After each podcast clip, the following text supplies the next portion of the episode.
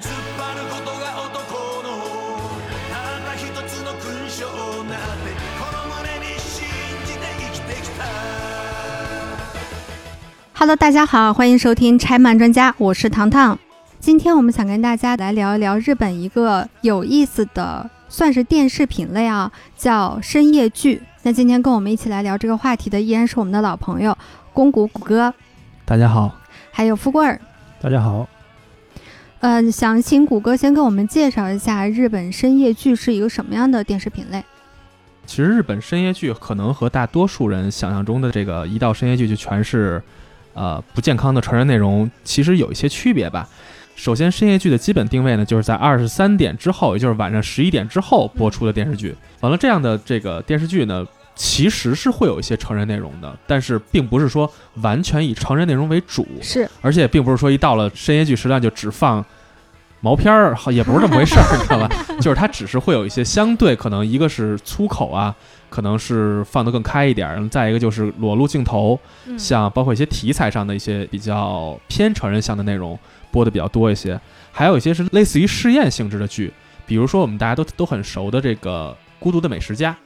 其实就是深夜剧。啊嗯在播出之前，《孤独美食家》这样的就是剧情很弱，啊，但是主要以展示怎么吃啊，哦，完了展示这些店类似于广告吃播，甚对，就吃播这样的东西，嗯这个性质嗯可能在电视剧这个品类里头应该算是一个比较小众的东西。对于日本这个黄金时段来说，基本上就是寸土寸金的这个时段哈嗯，它不会放这种很难你不确定它一个立刻能火爆的那种剧。对它它的火爆的可能性不大的这种剧，尤其是在品类上来说呢，可能大家之前没见过这样的东西，那大家都会觉得这个品类我们都没有底，那先嗯放到这个深夜时段，嗯我们先拿它去做一个实验，而且相对来说这个成本会低一些，广告商啊也会相对压力小一些。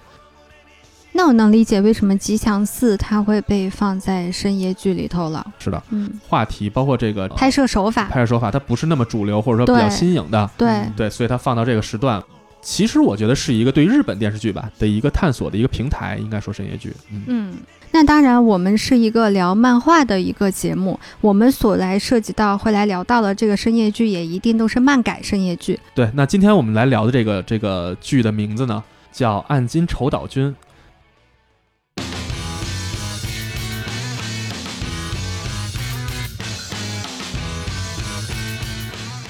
这个漫画作品呢是真锅昌平在二零零五年创作的一本漫画，然后这个漫画呢，在日本连载了有十五年的时间，然后累计销量突破了一千七百万部。他改的这个同名电视剧呢，也是非常有名的。主要是这个连载的漫画一共出了三十八卷，对我觉得这个还是一个挺大的数字、十啊，五年呢，十五年，十五年三十八。八卷啊，对，因为像咱们熟悉的那些呃少年漫画，基本上如果说不是特别火，效果不是特别好的话，嗯，很容易就被腰斩了。但是像《暗金丑岛君》，可能也是因为它的平台啊，包括它的题材，包括它的受众，它是一个青年漫画。完了，它可能相对来说，这个对于利益的收收益的要求就没有那么高，这是我的猜测哈。啊，可就是能他读者也比较固定，他对对确实读有，虽然它不那么不那么大众，但是是有一批对固定的读者是会的，读是的，它，是的。对，嗯所以它出了三十八卷，我觉得还是挺挺强的。哈哈。嗯，那我们下来来说说这个漫画它到底讲了一个什么样的故事？这个漫画讲的呢是一个叫丑岛的一个二十三岁的一个年轻人，一个年轻高大男性，他开了一个公司，这个公司是做黑心高利贷的嗯，这么一个一个公司。这故事讲的呢就是他在放高利贷的同时，和他的这些来借钱的人之间发生的故事。它是一个以单元剧形式，它并没有一个完全特别清晰的主线。打一个不太恰当的比方，其实就是违法版的深夜食堂，对对对，违法版、黑暗版的深夜黑食暗堂，版的深夜食对，堂，只是嗯人家是吃饭，他是借钱。对对对对对，但是那个不太一样，就是深夜食堂，他这个人他不会介入到那些人那些人的生活中，它纯粹是一个第三方的角度，嗯嗯然后再观 看。但是丑岛他要嗯要账嘛，动不动都要嗯进去参与一下这个这个人的生命的一部分，对嗯，嗯多数是替人收个尾。嗯，其实说到做高利贷，我觉得我们个人的生活当中，在中国生活的经历来讲，高利贷还是一个相对比较遥远的一个词。对大部分人来说嘛，对对对嗯但你从这个漫画和电视剧当中，你能感受到的是，高利贷这样子的一个行业，它跟日本的社会的联系紧密程度远远要超过我们。对，对对，它甚至它的高利贷的行业也是非常非常非常发达的。聊到高利贷这个事儿啊，我觉得还是区分一下。就是首先，就是咱们今天要聊的这个这个漫画的题材，嗯暗金丑岛君的题材，实际上并不是一个普通的信贷机构，是嗯它是一个黑心嗯高利对贷。对对，我觉得这个词儿，尤其这两年，我们大家已经很熟悉这个词了，是吧？我举一个他们的利息的例子吧，嗯就是他们是你要借十天，嗯就是要还五成利。然后后来就有人算了算，它的年化率嗯是百分之一千八百二十五，嗯，这远超于我们这些年我们听到的那些年化率的那个接近20比例倍了。那他们为什么要借这高利贷呢？日本它其实是在它的文化里面是有这种借贷文化的，借贷文化，就是在江户时代其实就有这个文化了。那个时候就说咱们大江户的人不留过夜钱，还有后来大家所熟知的那样子的武士文化，嗯他们可能觉得拘泥于金钱这个事儿实在太小家子气了，嗯，对，所以就会有一种不把钱当钱，对对对对有对就花。日对光他们族会是有一吧？种今朝有酒今朝醉的那样子的风气。啊啊、所以到了他们每年到了那个大会日，也就是十二月三十一号的时候，就会看到那种欠账的人被追债的人追得满街到处跑。啊，晦气的意思。而且我们刚刚所说的什么十天两成立啊，十天三成立，十天五成立，嗯它不是在现在这个社会才形成的，其实，在江户时代，它已经是这样一个就是比高例利了。高利贷高利原来贷就是收这么多钱，对对这现对，在的黑所谓黑心高利贷也没多收，是的，是 的，延是续还的是。文化传统，对哦是吧？良心还是很良 心的。发展到现代呢，就有有更多的现代手段鼓动大家来借钱，嗯其中有一个就是广告。嗯所以就会经常有他们那种广告里面会说，为了子孙后代，把贷款都留给他们吧。为了子孙后代，把自己的贷款留给他 们。哇，对 对，他们就有这样子的这样子的广告词语。中国人说前人种树，后人乘凉。啊，这是前人砍树，对，日后人后人遭殃。啊，对这个这句话来源是来源于宝岛社有一个企业广告，它刊登在了各大报纸上。然后它那个西乡隆盛，嗯，它是把西乡隆盛话给改了，原来应该写的是为了子孙不买美田，嗯它给改成为了子孙把贷款留给他们。加上政府呢这种文化以及政府需要刺激消费的这样一个原因，啊，所以呢，他们在后来的无论是广告上面的这种监管，以及他们金融体系在个人信贷、小额信贷上面这种监管都是非常非常差的，就是没有监管。嗯然后你不用不用在银行开户头，然后申请手续也可以大幅的简化，你不需要用任何抵押，你就可以来做各种各样的借贷，嗯所以就会造成了后来的大量的那种银行信贷的坏账、嗯呆账。嗯然后这些人再走投无路，他又回去再找新的借贷渠道，也就是嗯高利贷了。嗯，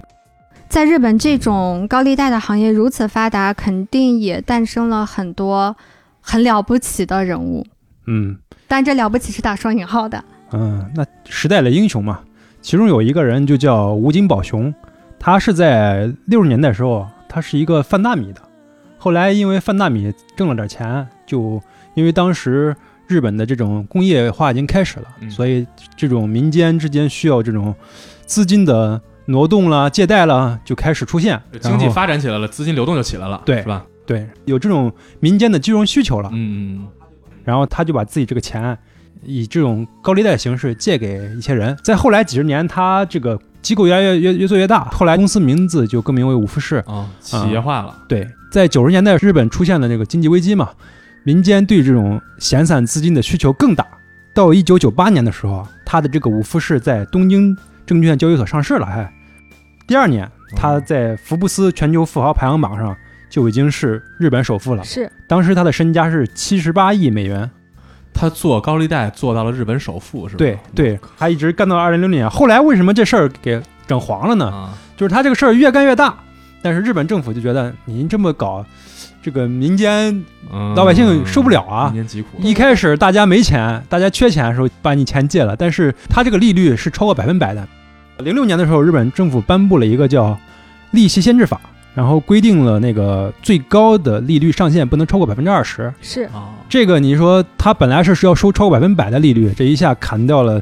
百分之八十。更要命的一点，之前你要是跟他还的这个利息超过百分之二十了，啊退这回来 个这个你是有权利跟他要回来的。然后就很多集体本来维权来了是对 吧？，本来是被讨债的，现在对 来转过来向这个五富士讨债。哎，后来是不是又跑中国做了一个企业叫乐视啊？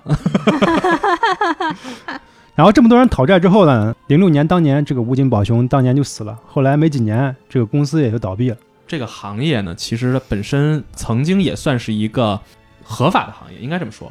慢慢慢慢变成了一个游走在社会边缘、灰色地带的这么一个行业。但是呢，我们其实也能想象，就是作为这么一个你要去讨债、你要去去要求人还债这样的公司，它或多或少应该和黑社会或者类似嗯黑社会这样的暴力团吧，应该叫是就这样的这个事儿，应该是脱不了关系的，是吧？嗯对而且同时呢，就是这个行业其实也是一个催生黄赌毒的一个温床，嗯，因为有这样的高利贷的存在，嗯所以才会让社会上出现一些刚才所说的黄赌毒这样的不稳定因素。其实刚刚谷歌说的黄赌毒这个问题，在整个的漫画和电视剧的剧情里面，几乎他们每一个借贷来的人嗯都逃不开这三点。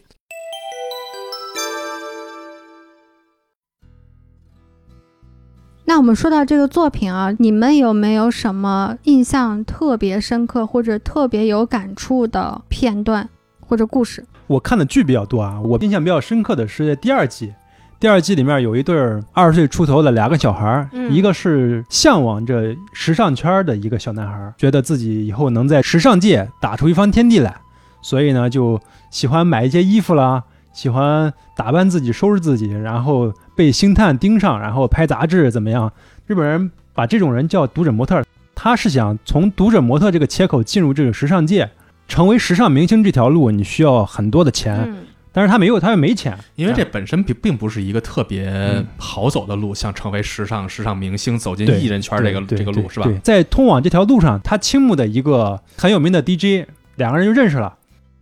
这个 DJ 呢，就告诉他，你想那 DJ 是一个当地的时尚大师哈，有点那种感觉哈。是 DJ 呢，就找到他说，你想要钱，我有些法儿，对，其实看着他这心理了是吧？看着他你想成名这心理，嗯，所以就骗的机会就来 了。对，对，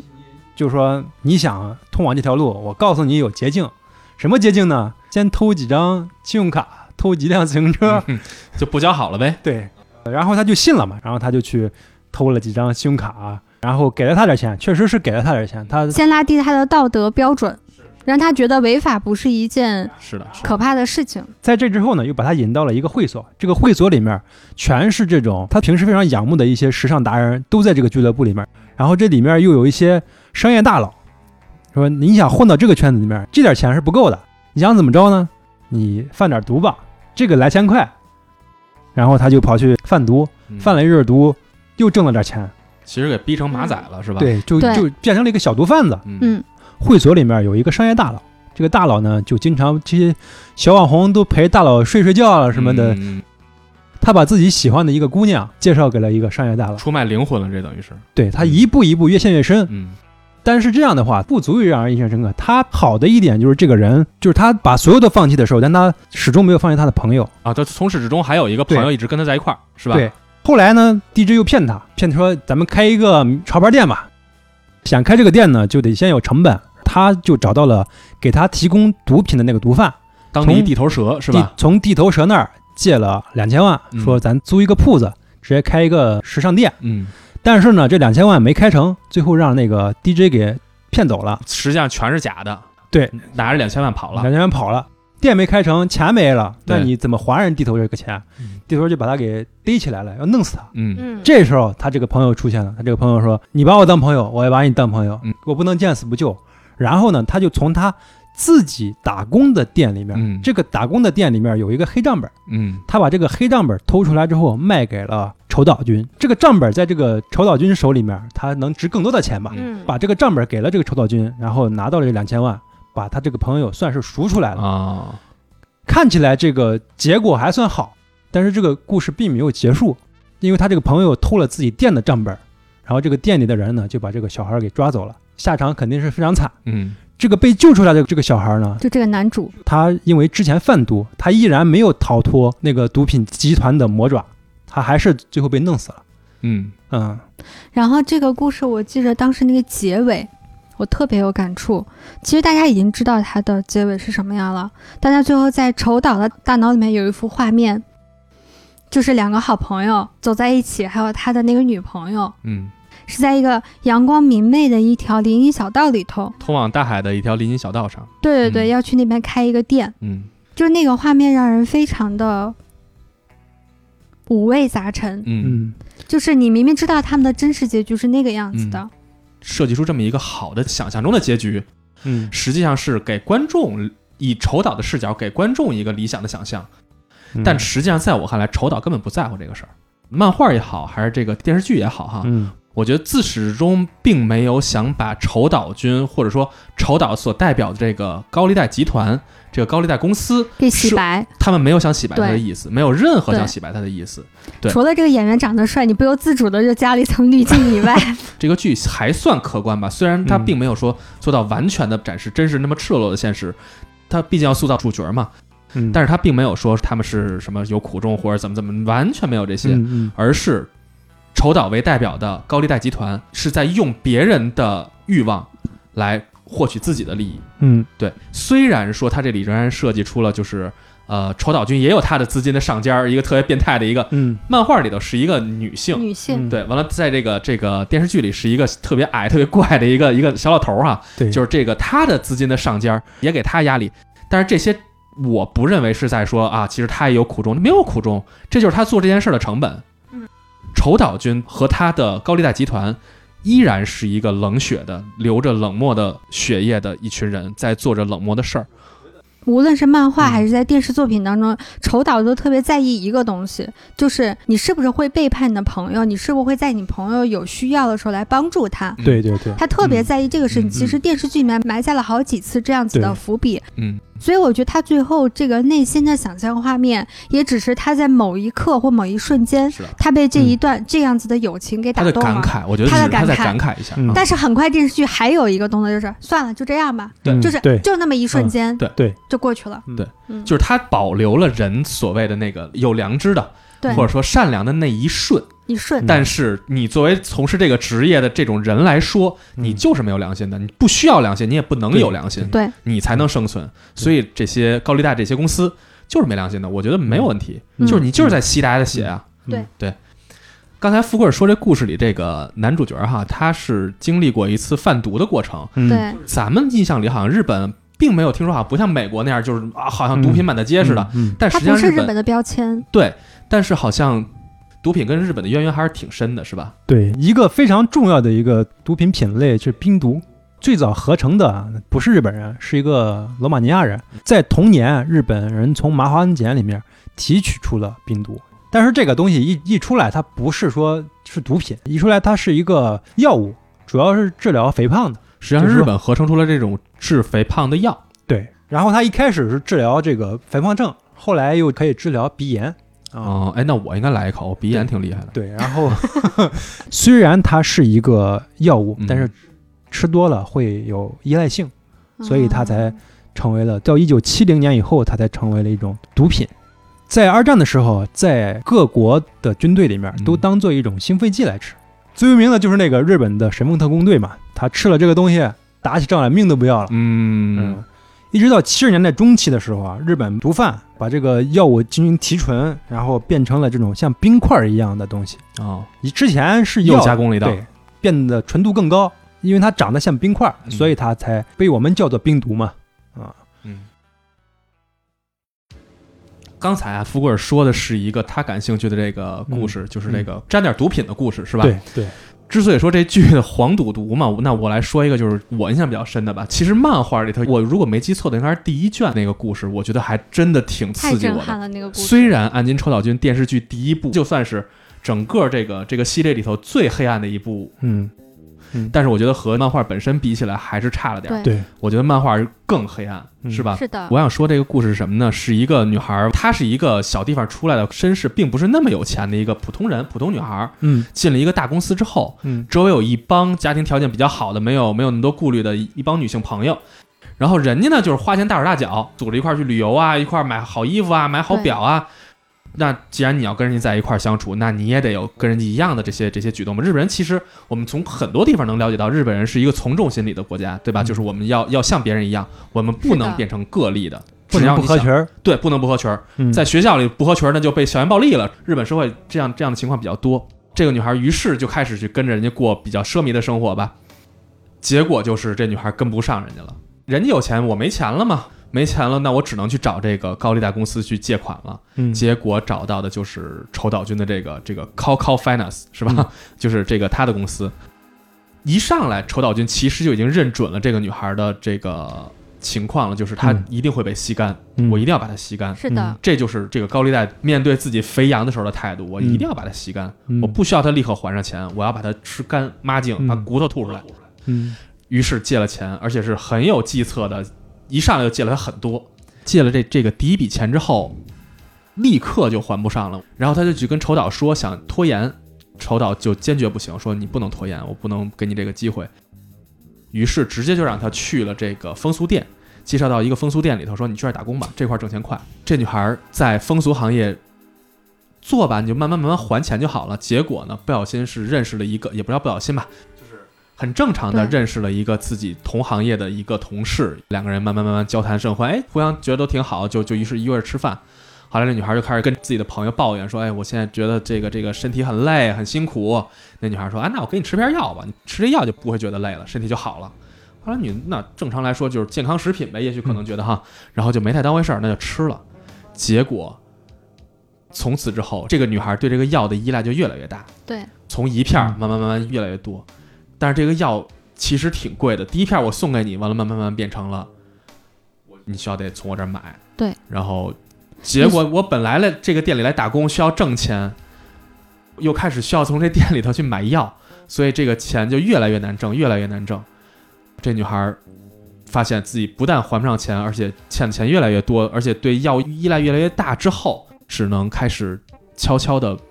在背地里头接本番行为。最后一步了，这咱岔开说一句啊，日本的风俗行业实际上是，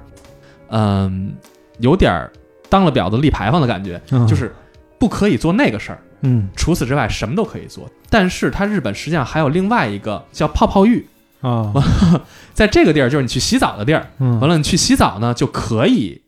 连本番，就刚才所说的那个、最后那一步一起做，嗯因为这个地方做这个服务的话，是你们两情相悦的行为，嗯就是大家会拿这个当幌子，警察于是也就不管了。但是除了在所谓刚才所说的泡泡浴之外，其他的任何的风俗行业，本番行为是禁止的，做了犯法，嗯对，而且他们的自诉就是他们自己管理自己的这个是非常严格的。绝对不能够有在除了泡泡浴之外的其他任何风俗店里有本番行为。结果因为需要这么多的钱，所以他只能开始悄悄的在背地里头接本番行为。客人觉得说你我愿意跟你做这样的事儿，那我给你多点钱呗，于是打动了他，所以结果只能最后是这个店家发现，把这女孩开除。开除之后，更加凄惨，再找到丑岛君，说我还要打更能挣钱的工，于是丑岛君把他介绍到了特别特别变态的店家，嗯去做继续做风俗小姐。那在这样的店里头，就是没有限制，没有束缚，完但是非法的，嗯你就在这儿做呗，完了你能还我钱就可以了。对所以这女孩最后，因为她有对药物的依赖，完了让她变成了完全形容枯槁，这脸都成怪物了，嗯怪兽形状的一个一个样子了。完了，同时呢，在店里头备受摧残，应该叫是吧？结果又惹了一身病。完了，最后她只能成为了社会上最最最边缘的，像拾荒者一样那那种等级的嗯人，他的人生就从此完了。而最后才发现，向他介绍这个药丸的人，之前所谓那个女性朋友，实际上也是丑岛君介绍来的，是丑岛君让他去把这个药丸卖给这个女孩儿，这样这女孩儿的那个贷款，他也是向丑岛君借的贷款，因为他把这女孩儿推向深渊，完了丑岛君可以答应让他的那个贷款稍微缓一点儿。由此可见哈，就是这个丑岛君真的是一没人性的人，他会把来借高利贷的人吃干抹净。嗯把骨头嘬干净再吐出来，完了最后一分都榨不出来了。所以由此可见，这个黑心高利贷行业真的真的是一个嘖挺可怕的行业，很可啊、怕，我就是当时看到这里，他突然间让我有一种后怕感。嗯你在看前头的时候，你感觉它还是个故事，嗯嗯但是当你看到这儿的时候，你就会觉得特别的可怕。嗯在前面他好像还描述一点点丑岛君他本人的一些看起来嗯，有一点点萌萌哒，萌萌哒，有一点点有良心的一些行为，嗯，但在这一刻，你才认知到这个行业的可怕之处。对，看完真是毛骨悚然。对，就是原本是一个那么平凡、那么正常，像你我一样的一个普通人，就是一个白领少女，就是当他走进这个陷阱之后，结果真的就是一生再也没法翻篇儿，嗯再也没法回头的一条路。所以，真的这个故事会让人感觉浑身发冷。嗯，嗯。其实除了漫画，在电视剧里面也有一些让人看完之后心生感慨的。嗯，有这种段落是吧？对对对，比如说啊，它里面在第一季里面的时候，它有一个角色是漫画当中没有的，它加入了一个女性的一个职员角色，新职员入对职，对，然后这个女性呢，她的心态其实跟大多数我觉得跟看漫画的受众的那个或者看电视剧的那个观众的心态很像，就是嗯普通人的那个视啊就角，普通人就觉得你们真的都是黑心高利贷，嗯。你们怎么能被钱操控呢？嗯嗯，你们怎么能够那么不相信这些人呢？你们为什么要用这样的方式、这么恐吓的方式来对待他们？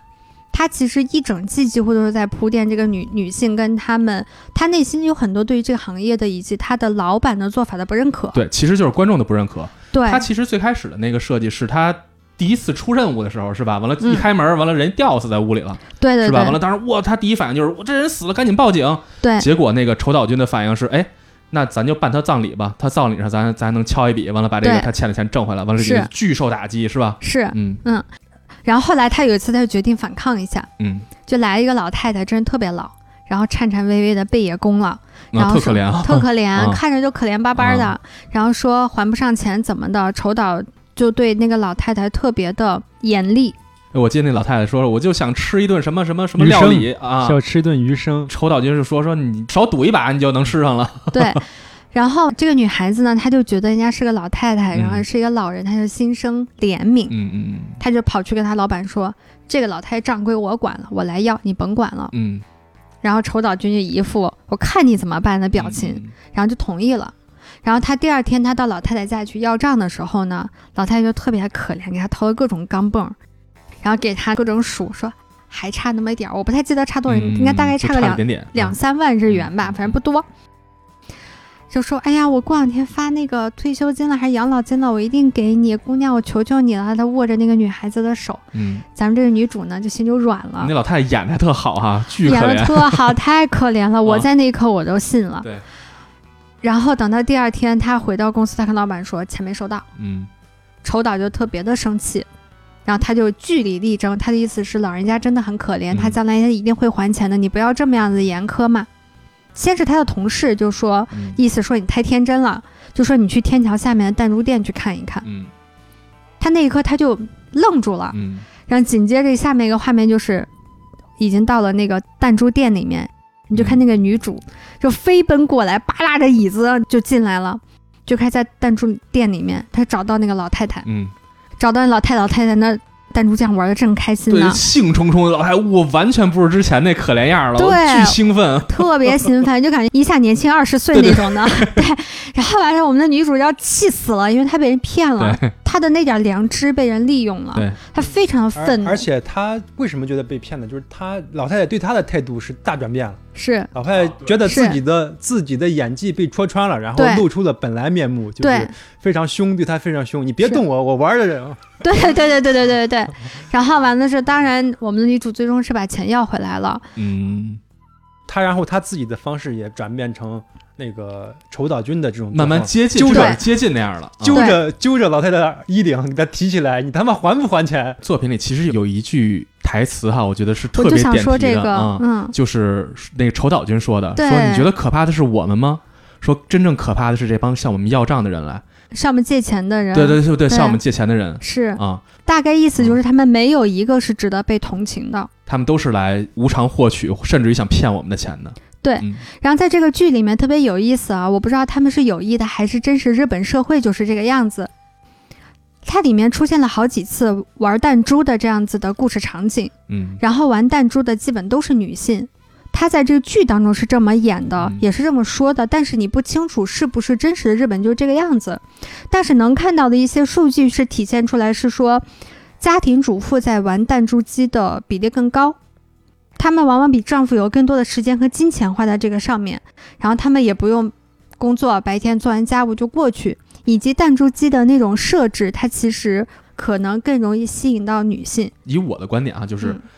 弹珠机，就是也叫薄情歌哈，这个东西我觉得是一个日本的国民运动。我在日本见过体量最大，完了最常见的一种娱乐项目，其实就是弹珠机。嗯，嗯我在就是日本的特别郊区的德岛嘛，就是一个四国地区一个没人去、人很少的一个小县里头，我都能见到很规模很大、很高级的弹珠厅。所以我觉得弹珠这个东西是融到日本百姓骨头里的一种娱乐项目。嗯之前可能会觉得它是娱乐项目，但实际上后来了解了之后，发现它其实就是赌博嘛。就是我当时看这个剧之前呢，我不太能理解弹珠怎么能让人上瘾，怎么能让人是输那么多对钱你。想咱们小时候玩弹球，他也没对花啊那么多钱，玻璃球，我给大家大概讲一下，就是这个日本的弹珠行业是怎么回事儿啊？嗯弹珠行业在日本的起源其实现在已经不可考了。现在能看到的一种说法就是，它其实是来源于美国发明的一种弹珠游戏，类似弹珠游戏叫拼宝叫科斯林，嗯，叫科斯哦林，啊，嗯，然后完了之后，在一九二零年的时候传到了亚洲，然后一开始呢，就是给小朋友玩，就放到那个杂货店，嗯你玩一玩，你赢了之后呢，给你换个糖果呀，换个小玩具啊什么的。嗯嗯，然后完了，一直到一九三零年年代，日本名古屋开的第一家铂金哥娱乐场所，开始了他征服日本的这个旅程。但是到了一九四二年的时候啊，政府就发现他因为荼毒小朋友嘛，就就跟我们小的时候你玩那种抠奖，嗯，嗯后来也被政府给取缔的是一样的。你不能让小朋友有这样子的赌博的这种概念在里面，嗯所以他就把这个东西给取缔了。一直到打完仗，一九四六年战争结束之后呢，他们有大量的日本的工业还是挺发达的，但是你仗打完了不用造武器了，然后那些钢铁都没有用了，它就变成了制作弹珠的那种原材 料。嗯废物利用了。对对对对，嗯然后加上这种游戏呢，就小朋友玩，然后随着年纪的长大，以及它的影响力越来越大，就不再是个小朋友间的游戏，它开始扩展到成人这样一个年龄阶段里头，嗯开始整个行业就开始发展，就是日本已经没有法令再来禁止它。嗯然后这个时候就是，你们有没有印象？小的时候我们看过一种弹珠桌，它是那种屏幕是躺在那儿的，嗯啊嗯那是美式弹珠机。底有两个拉把儿，对 啊对对对对对对对对对对，日式的我们现在所说的那个 pachinko 啊，它其实是更像我们玩的那种街机。嗯，它更像阶级是那样一种形态的。嗯就从那个时候，其实这种形态就慢慢固定了，就变成美国是躺的，日本是站的，嗯啊是这样一个状态。对，然后这个行业就开始复苏了，一直发展的非常茁壮成长。甚至到二零一七年，福布斯公布的日本富豪排行榜前五十里面，有七名都是来自于铂金哥相关产业。哦这真么厉假害的？ 对，靠，就非常厉害。啊这个行业厉害到什么程度呢？日本赌徒啊，就日本民众花在它上面的这个钱，花每在年打小钢珠上的，对啊有每年有两千亿美元。妈呀，嗯你如果对这数据没有概念的话，我给你举个例子啊，它是拉斯维加斯每年博彩收入的三十倍，是日本汽车出口行业的两倍，它超过了新西兰整个国家 GDP。靠，这个日本国家支柱产业是吧？对，然后它真的，它每年产生的有二十五万亿日元经济效益，相当于它占在日本 GDP 里面百分之四以上。天，有一个数据啊，就是根据英国金融时报报道，每年有一百五十万台新弹珠机被销售给弹珠房。一百五十万台，对，在超过一点二八亿的人口当中，估计有超过一千万人每一周至少玩一次，嗯，嗯，有一千万就就是这个数据是远远高过于拉斯维加，就是你住在拉斯维加斯的对人，嗯拉斯维加斯那 没，他也达不到这样的一个频率。 啊，这而且是全民玩的，所以对对说对嗯，所以说它超过拉斯维加斯二三十倍，三十倍是有可能的。我在网上在查有关弹珠机的资料的时候，有一张图片我印象非常深刻，就是在很多弹珠店里面都会有巨幅的那个画儿，你不能说叫广告，它是一张睁大眼睛的孩子的海报，上面写着“妈妈，你别忘了我”。其实，在日本有特别多的主妇因为去打弹珠机而把孩子留在车上，最后让孩子窒息而死天的。哪，我曾经因为日本大街上是不能抽烟的嘛，对，所以我会跑弹珠厅里头抽烟。你知道，就是它这个魅力在哪儿吗？我曾经见过一次啊，一个男的坐在那块儿，他脚底下放着四个还是五个，我没记错，大筐装弹珠用的那装种弹珠筐，的筐，然后其中有两个是满的，完了有两个还放在地上，另外有一个筐，那男的在手里拿着，他在接往下掉的弹珠，我估计是那把又赢，因为我不太懂规则，没玩过，应该是又赢了一把，完了开始狂掉弹珠，你知道吗？就当时的那个声音放着那种。特别开心的那种咚咚咚咚那种那种音乐，完了这男的面无表情，拿筐接着往下就跟流水一样的弹珠，你知道吗？就叭叭叭叭叭往筐里倒，如果说这一粒儿弹珠是四块一个，四十元，哪怕它是四十元，但是你想想，就是当时往下接钱，就叭叭叭叭往下掉那种那种感觉，我当时看着我都特兴奋。我对赌好像没什么感觉，我连扑克牌都不玩啊。但是就是当时看着那人拿那筐接这么多往下掉的钢珠的时候，听着那种声音，完了看着眼前那种五光十色的画面，脚底下是一堆小球球，完了那种感觉，我都会觉得特刺激。我在网上看到那些去弹珠店体验过的博主，他都会提到一个，就说弹珠店特别的吵，哦，超级吵，巨吵，因为它首先它每一台机器都有它，因为它有 IP 嘛对，所以它会有它相应的声光电的声效，嗯再加上哗啦哗啦哗啦哗啦弹珠那个声音，这样就巨吵无比。它其实也是让你营造一个氛围，让麻你沉痹你。对麻痹你。无论咱看的是这个岸金丑岛君的漫画也好，还是这个电视剧也好，其实我们多少会感觉这个丑岛君还有他那个手下那几个小打手，感觉上是有一些黑社会性质的。以咱们的目光来看，其实，嗯在咱们看来，他们其实就是黑社会，是吧？嗯就是虽然在日本可能界定不一样，但是在咱们看来，他们和黑社会已经区别很小了。嗯刚才说那个五富士的时候，他在做这个高利贷的时候，嗯他就跟警方有合作。啊，第一，对啊第一跟警察有合作嗯，第二就是跟黑社会有合作。嗯，嗯因为靠自己讨债， 你对还是得有暴力还暴力还催是收集团的。你背后有暴力，钱才好要。但是哈，就是这个黑社会，实际上在这几年，尤其是这五年吧，至少在咱们国家的一些，甭管是自媒体也好，还是说从各种途径上得到的消息，好像是日本黑社会现在在示威，对而且洗慢慢慢慢在洗白，对吧？是就是甚至于我们是听说万圣节的时候，日本最大的黑社会组织山口组给这个路边小朋友发糖，对是就这样的消息，我们其实听到不少，对是吧？对，他说现在黑社会都剩一帮老头子了，年轻人不啊，对，不年进轻黑人社会好像是不进、不再进黑社会了，是吧？啊对是嗯啊、但刚才咱聊的时候，这个糖糖跟我说了一个消息，我觉得还是挺震惊的。黑社会好像还是有点儿吓人的。有点吓人的啊。嗯对我看到了一个一个算是一个报道吧，他是一个叫《黑帮爱好者》杂志的前主编，他叫铃木，他也是一个日本的卧底记者。嗯我们都知道，二零一一年三月十一日，日本发生了福岛地震的核泄漏，嗯然后当时有一支我们后来被称为什么五十人敢死队的一个、一个小队去清理这个泄漏现场嘛，嗯对，当时就说的是是日本黑社会承担起了社会责任，说我们找了一帮黑社会成员、嗯对嗯必死的任务，我们去那块儿也要清理他。对对对这是我然后这是我们叫之前得到的消息哈。对啊叫福岛五十勇士，嗯嗯对，但其实经过这个记者他的暗访和调查，他才知道，在五十勇士当中，其实有不少就是欠巨额高利贷而被黑帮派来的这样子的欠债者。就是我还不起钱了，我给你只对能给你卖命了，对对对，嗯。哦，拿所以命抵债。这个记者在他的卧底过程当中啊，曾经有一个黑帮的前老大跟他说，他的帮派一直参与核工业招募员工的工作，也就是说那些特别脏、特、别可怕、具有辐射性的嗯危危险险的性的嗯工作，只有那些无家可归的黑帮成员或者是债台高筑的人才会去做。哦，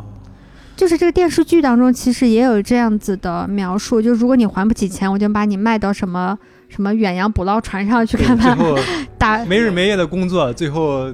干不动了就给你扔海里不会鲨鱼。对对对对对，这是那个黑帮的前老大跟这个记者说的。然后在记者自己的卧底的生涯当中，他也获得了一些信息，然后来印证了黑帮老大来说的话。当他卧底在核电站工作的时候，他通过一段时间观察，发现他的同事。其实并不是他想象当中的那种专业的核电站的工作人员，嗯、他们都是杂牌军。嗯后来他调查了一下，发现这些人真的就是几种人啊，无家可归的。我们刚刚也提了，嗯长期失业的前黑帮成员，以及拖欠黑帮高利贷的债务人，甚至还有智障人士。嗯嗯，嗯，其实就是社会最底层的人，对就是最弱势的人。嗯对，所以其实呃，日本的黑社会还是在做一些这样的比较脏的，迫害最底层人民。，对，然后给自己好像还挣了点儿好名声，所以大家不要急着去下结论，日本黑社会就怎样，哎，他们开始变成好人啦，他们怎么他们示威了，其实他们是有意展现出来这一面。对，其实并没有大家想的那么理想。嗯，咱说了这么多哈，我觉得聊回这个漫画本身，至少在我读这个漫画的过程中吧，我会觉得有一些让我觉得不太舒服，它没有那么流畅。漫画的技巧，从这个讲故事方式啊，嗯到绘画，人包物括关系分交代啊什么对，的，包括分镜啊，都没有做到特别上乘的水准，甚至于会让我出现有些时候出现脸盲，完了发现嗯哎、这个角色谁来着？嗯突然出现一个角色，哎嗯，这个人突然加入，完了突然又消失了，各种各样的这些元素吧，造成了我读这个漫画读的不是那么通畅，所以我不觉得这是一个水准很高的，从漫画角度啊嗯水准很高的作品。是的，是的，那说到高利贷行业，其实我们刚刚一直也在聊日本的这个社会的情况，嗯，但实际上非法高利贷这个事儿呢，在咱们国内已经已经大家都很熟悉了，我想必是是吧？我觉得就是近几年，嗯，这种关键词的出现频率越来越高了。今天我们做这期节目的主题也是想说，黑心高利贷不能碰，一定不能碰。就刚才我们也说了，这个作品无论他怎么去美化故事，他仍然没有回避的，就是高利贷从业者或者是做这个事儿的这帮人，都是在做着黑心的买卖，对做着吸血的生意。对对，我就说高利贷这个词在二零二零年大家可能看到的频率能稍微少一点，但我的印象是在二零一八年、二零一七年的时候，它的频率非常高。那个时候有一个东西叫砍头息，那个时候它通过互联网金融的这种名词儿的包装，嗯就有一批非法的这样子的金融机构，嗯，高利贷机构，不能叫金融机 构，对，把自己包装成了一个新型的一个一个金融机构来来给到通过互联网的手段吧来借钱给到一些不明真相的小朋友。嗯嗯嗯，其实它和故事当中的那个年代诞生的。满大街都叫我是什么什么金融公司的日本高利贷公司是一模一样的，嗯嗯，嗯，只是它从线下的换成了嗯线上的。是的，嗯是的，是的。而且其实现在国内目前看来，其实已经形成了一条黑色产业链。我相信大多数男性听众都对什么澳门首家线上赌场上线了这样的词儿很熟悉哈。嗯，这个首先是网上赌博这个事儿是它的第一，让你赔的一无是处之后，会有专人跟你说我们这儿有借贷机构。它其实对于女孩子来讲就是裸贷，嗯你们刚才讲的赌博，嗯，这边其实对应的就是裸贷。嗯我几年前我在工作的时候，我认识了一个小朋友，嗯当时他还在上大学，我就不讲这个学校的名字了。嗯他有一次我们在工作当中，他就和他另外一个同学就跟我聊天，就说他们有同学就去带露裸贷。但是当时我以为是他们要去批判着裸贷或怎么样子啊，因为嗯我已经做好了这个要、嗯要去跟他们一这么起聊的准备。对啊。结果他下面说了一段话让我特别的诧异，他说：“嗯他们班上的男同学都特别的生气。他生气的点是在于裸贷这波人，他只接受女生的信息，就是男生也想裸贷，但是放贷的人不接受他们来贷款，不性接别受。歧视是吗？这个我还啊，这个还真是没想到。我当时，我当时他他们听完也特别的惊嗯抢讶，着去贷了，说明他们是是的。啊然后完了之后，我就问他，那他们贷款的目的是什么呢？嗯无非就是买个手机，嗯出去吃顿好的，嗯出国旅个游，就这些东西呢，买个 iPad，弄个鞋，嗯没有什么让大家看起来就是黄赌毒的那些东西，嗯没有。我说那你们是什么反应呢？他说他们也很震惊。然后我就问他，我说那这样子的人多吗？嗯他说不在少数。嗯就是你能想象得到吗？就是裸贷呀，大家都知道，那个时候已经出了就是裸贷的那个什么资料包儿嗯被泄露、嗯被泄露这件事情了。而且大家也非常清楚，你裸贷你最后面临的命运是什么。是的，但即使是这样，嗯还有前赴后继的孩子愿意去为了那一瞬间的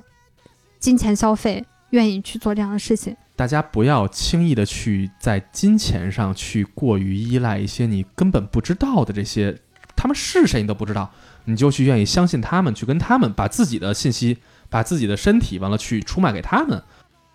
你不要觉得你去介入了这个，你相信了他们，然后他们能给到你钱，能改变你的生活，不可能的。你们最终就只能沦为他们的奴隶。对，在漫画当中，他们就管这借钱的人就叫奴隶。对，我这个还不算一个特别可怕的案例，嗯，对吧？谷歌那块应该有一个特别让人听起来很心惊的一个例子，我有一个朋友之前给我讲过这么一个故事，也是他的一个好朋友哈。他那个朋友其实特别早以前就有一些爱赌的习惯，当时工作的时候，其实他就曾经去过，就是在某城市的郊区有专门供大家赌博的这样的看似是废墟的这样的建筑里头去赌博。我也不知道哪儿得到这个消息。完了，他之前就曾经赌过，而且赌的一穷二白过，但是至少在早期的时候没有去欠钱。但是后来是有一次是因为赌的。确实是有点上头了，然后跟赌场里头的高利贷先借了第一笔钱，借完钱之后还不上，那就先逾期呗。被人家介绍之后借了数笔几次，等到他开始去清账、清自己的账的时候，完了这笔钱已经是滚到一个难以想象的数字了，嗯，应该是几千万的数字了吧？我的天哪，这么多了，对他跟他家里人提出过，但是当时在他去提的时候，嗯他并没有说出真实的这个当时的数字，只说了几百万。哇，这说差距也太大对了，，结果家里人就为这个事儿把家里能当的、能卖的所有所有东西全卖了，其实也并没有还上那么多。最终结果就是这个人跑了，把自己家里的所有一切，自己的父亲、母亲，还有他的爷爷，还有他老婆，断绝嗯拖下一水切了关系。最后这笔钱最后让家里人去承担了。嗯，这个事儿就发生在我们身边。就是当他嗯跟我讲这个事儿的时候，我那朋友给我讲这个事儿的时候，我无数次跟他提问，我说这事儿是真的吗？这事儿是真的吗？怎么为什么不报警啊？因为我觉得这事儿发生的特别没有逻辑。蹊跷，对任何一个时间段，如果你去做了该做的那件事儿，都能止损，但是就是这么发生了，就是这么发生了，对它就在我们很奇身怪边。嗯所以对我来说，就是给我的结论就是我，我再看见丑岛君这个男主角再帅，这个故事他无论再洗白一万倍，我觉得这个故事对我来说都是一个黑的故事，因为我知道这个事儿离我不远。今年大家肯定都听过一个词啊，如果关注过微博热搜的话，叫做“负债者联盟嗯”，它是豆瓣的一个小组。嗯我加进这个小组的时候，它还没有火，大概那个时候组员是一万出头。嗯，我刚刚就在我们在录制的时候，我瞅了一眼，现在是两万九千多，嗯马上就要三万人了。嗯，基我本就上特想你知道他们在那块儿聊的时候是一个什么心态，是一个什么状态。帖子的格式大概是这样子，但我觉得嗯这应该是组规要求啊，嗯因为我没有发帖，我也不太清楚。首先，他讲讲我为什么欠钱，嗯上来就是我欠了多少。第二段呢，就讲我是为什么欠钱，因为什么原因。嗯然后完下一段就是开始给自己列那个清单。有一些人呢，你能明显能感觉到他是想上岸的，嗯，他会在下面列出来自己的还款计划。就有了清单之后有还款计划，这是你能看到他有上岸想法的。但还有绝大部分的人是出于什么？我没有办法戒掉这样子的花钱的方式，嗯无论是赌博，还是单纯的消费，还是有其他什么原因啊。二一个是我要跟家里坦白还是不坦白，然后大量的人的坦白过程当中也是，我可能借五万我坦白三万，嗯我借十万我坦白八万，嗯我借一百万我坦白二十万。嗯他们总觉得通过自己的那个努力，剩下那点儿钱就是很快就能还得上，嗯，但结局无一例外，无一例外，最后又欠了几十万出去。嗯起步都很小，都是为了几千块钱买个手机，为了几千块钱买个化妆品。对，但是，一进入这个套儿之后，就是永远永远没有是结的束的循环。而且等到他们反应过来这个事情的时候啊，开始捋自己的账的时候，嗯基本上都是二十万起了。任何一个时间段，只要在你倾其所有、一无所有之前，任何一个时间段，你去做正确的事儿，也就是报警或者你及时止损的方式，你做对了的话，都还有的救。但是大多数人就是迈不出这一步。对，在那个小组里面，其实大家很深刻的探讨过这个原因：我为什么就无法迈出去这一步？嗯，无论是报警还是向家人坦白，是恐惧。小的恐惧是恐惧爸妈的责骂，嗯另一方面是恐惧自己的社会性死亡。嗯在他们看来，如果我去报警了，我去跟家人坦白这件事情了，我跟我所有的亲朋好友去说了，他们觉得这种社会性死亡是他们无法接受的。嗯嗯所以他们就会选择，就像鸵鸟一样，把头埋在沙子里面，以继续拆解的方式，嗯我要让那一天再晚一点到来。二一个是这里面的大部分的孩子，他不是那种真的坏孩子，嗯，他不是坏孩子，嗯所以他们心中是有羞耻心的，嗯，他们是觉得我对不起我的父母，看这些东西目的是什么？看这个剧也好看，这个漫画的目的是什么？第一是感受不一样的人生，嗯，嗯就是我们看到了很极端情况下各种人的生活，对吧？它很真实，每个故事它虽然有夸张的部分，但是都都很贴近我们生活，它很写实。再一个就是我们想了解一下，就是黑暗的世界。当你走进黑暗世界的时候，人心的变化。我们现在让我们平白无故自己去想，我们没有落点，我们只能凭空去想。但是当我们在那个作品里头的时候，那个情境是非常非常细致的，就是是的人物、故事、呃场景，完了人物关系，我们能带入自己，所以我们才能去自省自己，我们又会怎么样呢？对吧？完了，再一个就是看这个东西的目的是让我们知道这个世界真的有黑暗的，我们没法想象的东西，是而我们的，最重要的事儿就是我们不去碰。它给我们警醒，让我们意识到有些东西别碰，就像我们知道毒品不能碰，对，现在我们也知道，那可能赌博我们也一样不能碰，赌博不碰，可能我们就能离高利贷更远一点儿。那可能我们能在看完这样的作品之后，我们知道哦，原来这个这个东西有这么危险的时候，那是不是我们能收起自己的那些所谓虚荣心呢？也许是，如果是，我觉得那真是一好事儿，是吧？在二零二零年的双十一前夕，百度发布的《二零二零年年轻人消费搜索大数据》显示，今年年轻人的消费趋势发生了一大明显的变化，分别是直播购物和储蓄理财上涨了百分之一百六十七和百分之四十六。也就是说，年轻人在直播中买买买的欲望更强了，但同时也是因为疫情的缘故，激发了大家更高的理财意识，所以我们的储蓄的比例是上来了。其实我觉得它是一种好事情了。对嗯，嗯，就是我觉得你使用一定的借贷手段，合法借贷手段，让你的生活在一定的程度上变得更轻松、更好，并不是一件坏的事情。但这里面最重要的就是你要如何能够控制自己的欲望。当你能够控制自己的欲望的时候，也许你就可以操纵金钱，而不是被它操纵了。那我们本期想跟大家说的也就是这一些。嗯那留一个小的问题跟大家，想问问大家，你借的最大的一笔钱是多少钱？是在一个什么样的情况下让你去向别人开口借的这笔钱？说说聊聊，乐乐，嗯，那我们这期就这样啦，下期再见啦，拜拜。拜拜，拜拜。